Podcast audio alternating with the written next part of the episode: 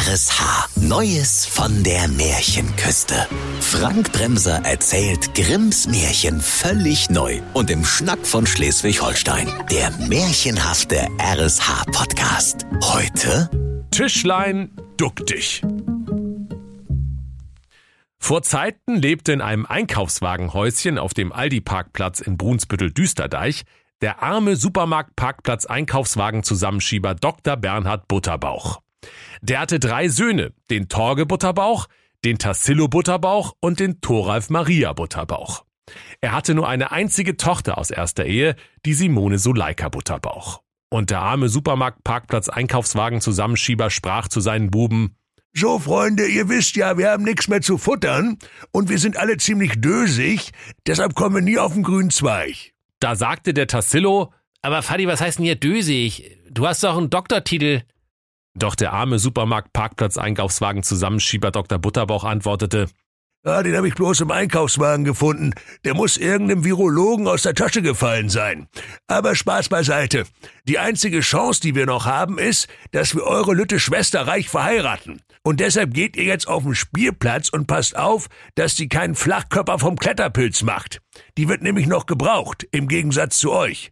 Also nehmt ein paar Snickers und ein paar Quetschis mit, falls sie zwischenzeitlich Kohldampf bekommt. Die Söhne taten, wie der Vater ihnen geheißen, und nahmen ihre kleine Schwester Simone Suleika mit auf den Spielplatz. Da könnt ihr euch vorstellen, liebe Kinder, wie sich die Simone Suleika da gefreut hat. Als erstes nahm sie einem kleinen Jungen sein Schäufelchen weg und zog es ihm so lange über die Rübe, bis er nicht mehr weinte. Dann schubste sie ein anderes Mädchen von der Schaukel, dass es über den Zaun flog und nimmermehr gesehen ward. Und zu guter Letzt zwang sie den kleinen Klaas, seinen eigenen Sandkuchen zu essen. Da waren die Brüder sehr genervt und sprachen, Ey, das kann ja wohl gar nicht angehen, Simone Suleika. Du bist echt so lost, ey. Wieso bist du so aggro? Hier ist man Snickers. Da verschlang die Simone sämtliche Snickers mitsamt Verpackung und trank alle Quetschis hinterher. Dann rülpste sie wie ein Baggerfahrer auf dem Dixie-Klo, dass der Kletterpilz nur so wackelte. Abends, als die Laternen angingen, sagten die drei Brüder, Ey, wir gehen jetzt heim. Du blöde Ziege. Wollen wir uns auf dem Weg noch im Dönerpalast vom Märchensultan Dürüm holen? Da sprach die Simone Suleika. Ich verstehe die Frage nicht. 24 Sniggers, 12 Quetschis? Ich bin so satt, ich mag kein Blatt. Mäh. Nun hopsten sie zufrieden nach Hause zu ihrem Vater, der schon sehnsüchtig in seinem kleinen Einkaufswagenhäuschen auf sie wartete. Und er sprach, Ach, Kleimian Moors, ihr schon wieder. Habt ihr wenigstens der Simone Suleika was zu futtern gegeben? Und streichelte seinem liebreizenden Töchterlein über den Kopf und fragte, Na, Simone Suleika, bist du auch schön satt geworden? Doch die Tochter, die blöde Ziege, sprach, Wovon soll ich satt sein? Das ganze süße Essen haben die doch selbst gefressen. Mäh, mäh. Da wurde der alte Supermarkt-Parkplatz-Einkaufswagen-Zusammenschieber Dr. Bernhard Butterbauch sehr zornig und er rief, so ein Schied mit'm Schied. 200 Puls hab ich bald. Oh, keine Haare am Sack, aber ein Kamm in der Tasche. Ab mit euch ins Kinderbergwerk. Und er jagte seine drei Söhne vom Supermarktparkplatz und warf ihnen einen alten Gummistiefel hinterher. Vor Wut trat er gegen die braune Biomülltonne vor dem Einkaufswagenhäuschen, die krachend zu Boden fiel. Und was musste der Dr. Butterbauch da sehen? Es purzelten zwölf leere Quetschitüten und 24 zerknüllte Snickers-Verpackungen direkt aus der Biomülltonne vor seine Füße. Und weil die Suleika die einzige von ihnen war, die den Müll nicht ordnungsgemäß trennte, war ihm klar, dass sein Töchterlein ihn betrogen und er seine unschuldigen Söhne umsonst davon gejagt hatte. Und vor lauter Ärger änderte er seiner Tochter das WLAN-Passwort, nahm ihr das Taschengeld rückwirkend für zwölf Jahre wieder ab und jagte auch sie in Schimpf und Schande davon. Als er nun so alleine und einsam in seinem Einkaufswagenhäuschen auf dem Supermarktparkplatz saß, da überkam ihn eine große Leere und Traurigkeit, wie bei einem Tatort mit Jan-Josef Liefers. Und er hätte seine Söhne gerne wiedergehabt, doch niemand wusste, wo sie hingeraten waren. Die Söhne hatten sich indes in alle Himmelsrichtungen aufgemacht, ihr Glück in die eigenen Hände zu nehmen. Der Torge Butterbauch ging in die Lehre beim Märchenküstenfleischermeister Peter Hacke, der von allen nur Hacke Peter genannt wurde. Dort lernte er alles über die Herstellung von Geißleinschinken und Rotkäppchensülze. Als er eines Tages eine sehr schmackhafte Holsteiner Grützblutwurst aus Rotkäppchens Oma hergestellt hatte, sprach der Märchenküstenfleischermeister zum Torge Butterbauch, Mein lieber Torge, dir kann man nichts mehr beibringen. Deine Grützblutwurst hat die schleswig-holsteinische Grützblutwurst Goldmedaille bekommen und der böse Wolf hat auch schon 20 Dosen bestellt. Als Lohn für deine treuen Dienste bekommst du von mir eine Knüppelsalami im Sack. Da sprach der Torge Butterbauch.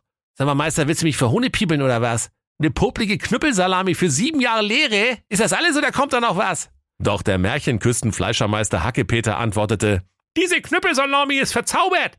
Davon kannst du dir absäbeln, so viel du willst. Die wird niemals alle. Da hast du einen Lebtag zu essen. Und in der Not schmeckt die Wurst auch ohne Brot. So, nun gib Gummi, ich kann deine Visage nicht mehr sehen. Da sprach der Torge Butterbauch. Ja, danke, Meister. Jetzt habe ich es ja zu was gebracht. Jetzt kann ich mich auch wieder nach Hause trauen. da wird sich mein Vater aber freuen. Der legt sich doch gerne mal eine Scheibe Salami aufs Marmeladenbrötchen. Dann winkte er seinem Meister zum Abschied mit dem Mittelfinger und machte sich im Hopserlauf auf den Weg nach Hause. Bald wurde es dunkel. Doch er sah ein redgedecktes Haus, in dem noch Licht brannte und ein rostiges Schild mit der Aufschrift Zimmer frei. Das war die Pension und Pizzeria Luigi. Und er ging hinein und sprach zum Pizzabäcker, äh, kann man hier auch mit Salami bezahlen? Geld habe ich nämlich keins. Der Luigi sprach, ich verstehe Frage nicht. Salami, bezahle? Mama mia, du hast der Meise. Nee, nee, pass mal auf, du Napsülze, sprach der Torge Butterbauch. Ich zeig dir mal was. Und er holte die Knüppelsalami aus dem Sack und begann große Stücke davon abzusäbeln. Da traute der Pizzabäcker Luigi seinen Augen nicht, als er sah, dass die Salami nicht kürzer wurde, so viel der Torge Butterbauch auch abschnitt. Und er dachte bei sich, ich muss habe diese Salami. Und zum Torge Butterbauch sprach er, ich habe schöne Zimmer für dich, aber erst einmal ich lade dich ein auf eine schöne rote Vino. Und er verschwand schnell im Lager und füllte ein Tetrapack billigster Plörre in die leere Buddel eines teuren alten Rotweins. Dann schenkte der Luigi dem Torge einen schönen Schluck ins Glas, damit er den Wein kosten konnte. Der Torge Butterbauch bedankte sich artig, und weil er in der Schule gefehlt hatte, als gutes Benehmen dran war, schob er dem Luigi das Schlückchen im Glase zu, griff zur Buddel und trank sie in einem Zuge aus. Da wurde dem Torge Butterbauch von dem billigen Gesöff so schwindlig, liebe Kinder, wie nach 14 Runden Kettenkarussell und einem vergammelten Mettbrötchen. Er torkelte auf sein Zimmer, doch die Knüppelsalami im Sack, die vergaß er im Gastraum. Da hatte der Pizzabäcker Luigi leichtes Spiel, und heimlich tauschte er um Mitternacht die Knüppelsalami gegen einen alten Polizeiknüppel aus, den der Märchenküstenkommissar Axel Milbenberg bei einer seiner zahlreichen Razzien in der Pizzeria vergessen hatte. Als der Torge Butterbauch seinen schlimmen Rausch ausgeschlafen hatte, warf er nichtsahnend den Sack über seinen Rücken. Als aber der Gummiknüppel im Sack auf seinem Rücken aufschlug, da dachte der Torge Butterbauch bei sich, ja, komisch, das fühlt sich irgendwie genauso an wie auf einer Demo. Doch er dachte sich nichts weiter und hopste getrost seines Weges, heim zu seinem Vater auf den Aldi-Parkplatz nach Brunsbüttel-Düsterdeich. Der zweite Bruder, der Tassillo Butterbauch, war in der schleswig-holsteinischen Märchenküstenbank untergekommen und erlernte dort sieben Jahre lang das ehrbare Handwerk der Bilanzfälschung. Eines Tages sprach der oberste Kassenwart, Dr. Knut Knete, So, mein lieber Tassillo, die Lehre ist um. Du frisierst die Bilanzen so schön wie Brösel sein Red Porsche Killer. Als Lohn für deine treuen Dienste bekommst du deinen eigenen Geldautomaten. Daraus kannst du dir Taler ziehen, so viel du willst. Und die Allgemeinheit muss alles bezahlen, so wie es bei uns in der Finanzbranche guter Brauch ist. Da schnallte sich der Tassillo Butterbauch seinen Geldautomaten auf den Rücken und machte sich hopsend auf den Heimweg. Bald kam auch er des Nachts an der Pension und Pizzeria da Luigi an der Märchenküstendorfstraße vorbei und er sah das einladende, rostige Kneipenschild und fragte nach einem Zimmer. Der Pizzabäcker Luigi war jedoch misstrauisch und fragte, äh, Hast du überhaupt äh, Geld? Da erwiderte der Tassillo entrüstet, Na hör mal, ich hab einen eigenen Geldautomaten auf dem Rücken. Und du Dödel fragst, ob ich Geld habe oder was? Da entschuldigte sich der Luigi sogleich. Ah, entschuldige, ich habe nicht gleich gesehen. Ich habe gedacht, du hast bloß eine viereckige Buckel und sogleich holte er einen Tetrapack billigen Rotweins und trichterte diesen dem Tassillo ein, bis der die Englein singen hörte. Und die Englein sangen Atemlos durch das Watt, Brett vom Kopf und Füße platt. Doch weil der Wein so billig gewesen war, wie die Ausreden eines Märchenküstengesundheitsministers, klang die Englein für ihn nur wie das quietschende Rad einer Schubkarre. Um Mitternacht schlich sich der böse Luigi in das Zimmer. Weil der Tassillo aber so tief schlief wie ein seit sieben Jahren totes Murmeltier, merkte er auch nicht, wie der kriminelle Pizzabäcker Luigi ihm einen alten Spielautomaten aus dem Gastraum unterschob und sich stattdessen den Geldautomaten unter die schmutzigen Fingernägel riss. Am nächsten Morgen warf sich Tassillo ahnungslos die Kiste auf den Rücken, bedankte sich artig bei Luigi und lief schnurstracks nach Hause zu seinem Vater und seinem Bruder Torge. Das gab ein großes Hallo, liebe Kinder. Und der Vater sprach, Setz dich, mein lieber Tassillo. Wir wollen gemeinsam von der nimmer endenden Knüppelsalami essen, die dein Bruder mitgebracht hat. Da setzten sie sich zu dritt an den Tisch und ein jeder versuchte ein Stück von der vermeintlichen Knüppelsalami abzubeißen. Als sie eine gute Stunde lang ergebnislos darauf herumgekaut hatten, sprach der Tassillo, also mal ehrlich, hier stimmt doch was nicht. Diese Salami, die schmeckt doch total wie so ein alter Polizeiknüppel. Ha, nee, was du schon alles gegessen hast rief da der Torge. Aber gestern war das noch eine echte Knüppelsalami, ich schwör. Äh, mach dir mal nicht gleich in die Büchs, sagte da der Tassillo.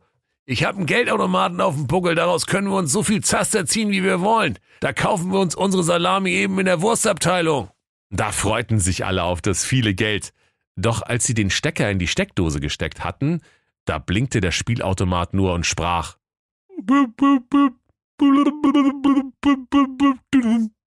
Dann gab es einen Kurzschluss und der alte Spielautomat rauchte an Ort und Stelle ab. Da wunderte sich der Tassillo. Ey, ich könnte wetten, das war ein Geldautomat, also gestern beim Luigi, da ging der noch. Da rief der Torge. Hä? Luigi? Bei dem war ich doch auch. Und vorher war der Schied Gummiknüppel noch eine schmackhafte Salami. Und der Vater sagte, da bin ich ja jetzt mal gespannt, was für ein Tüdelkram der Thoralf Maria mit nach Hause bringt. Der müsste laut Märchenbuch eigentlich auch bald nach Hause kommen. Da griffen der Torge und der Tassillo Butterbauch sofort zu ihren Handys und sendeten ihrem ahnungslosen Bruder eine WhatsApp. Der Thoralf Maria hatte indessen sieben Jahre lang im Märchenküstenmöbelhaus die Kundschaft vermöbelt und hatte nun ausgelernt. Der schwedische Möbelhausbesitzer Lasse Lindström dankte ihm von Herzen. Ha, Gott sei Dank bin ich dich jetzt los, du Spago. Wir haben noch einen unverkäuflichen Tisch im Lager. Den kannst du haben und er stellte dem Thoralf Maria ein kleines, unscheinbares Tischlein vor die Füße. Der Thoralf Maria sprach voller Dankbarkeit. Sag mal, was soll ich denn jetzt mit dem Tünnef, Alter? Sieben Jahre reiß ich mir hier den Hintern auf und Sie speisen mich mit Sperrmüll ab? Nicht so schnell, sagte der schwedische Möbelhausbesitzer Lasse Lindström. Dies ist ein Zaubertisch.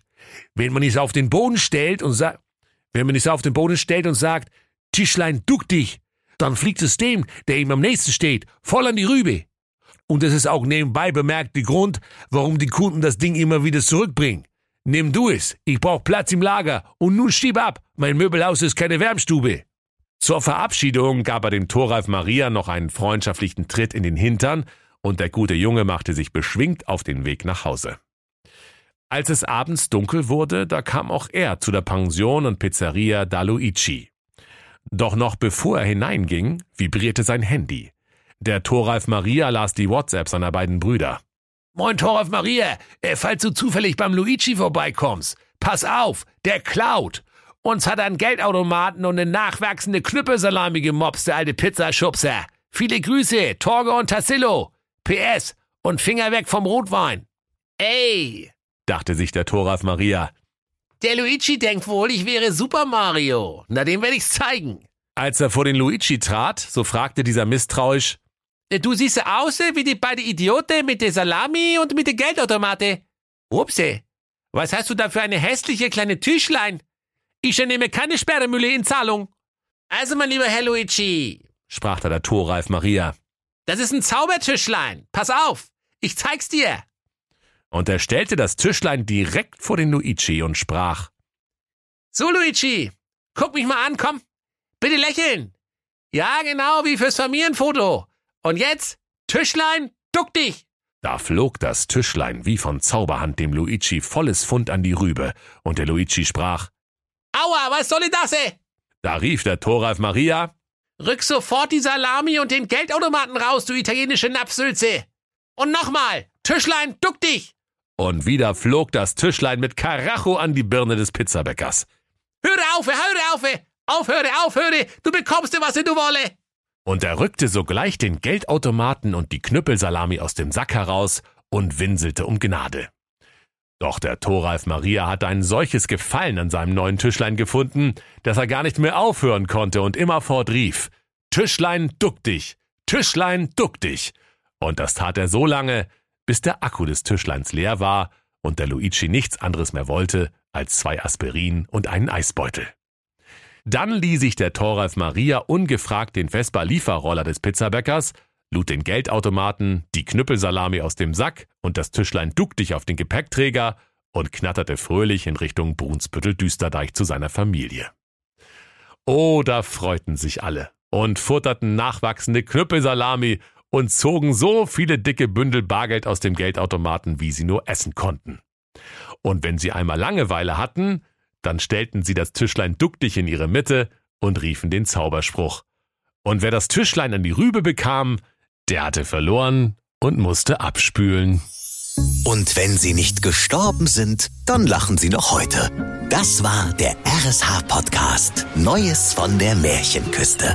Grimms Märchen völlig neu erzählt von Frank Bremser im Schnack von Schleswig-Holstein. Alle Folgen hören Sie in der RSH-App.